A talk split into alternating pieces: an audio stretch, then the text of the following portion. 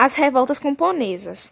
A Baixa Idade Média foi marcada pela transformação da ordem socioeconômica instituída pelo feudalismo.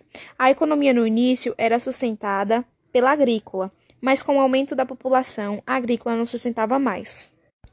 No século XII, o trabalho assalariado ampliou significativamente a circulação de moedas pela Europa. A consequência foi a procura das mercadorias vendidas por burgos e feiras medievais.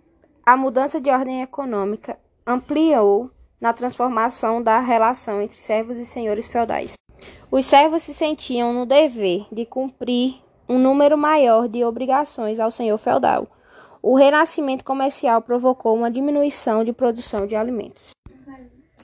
A dieta alimentar das populações europeias e a circulação de pessoas entre o Oriente e o Ocidente pioraram esse contexto no fim da primeira metade do século XIV. França, em 1350, as revoltas sociais tomaram os campos e as cidades. Diversos camponeses, chamados pelos nobres de Jacques, realizaram viol violentos ataques contra os feudos, assassinaram representantes da ordem nobiliárquica. O confronto entre as duas ordens sociais resultou na morte de aproximadamente 20 mil camponeses franceses. Partindo para Londres, os revoltosos foram recebidos pelo próprio rei, prometendo oferecer melhores condições de vida. Os revoltosos retornaram para as regiões rurais, prenderam e executaram os líderes do movimento.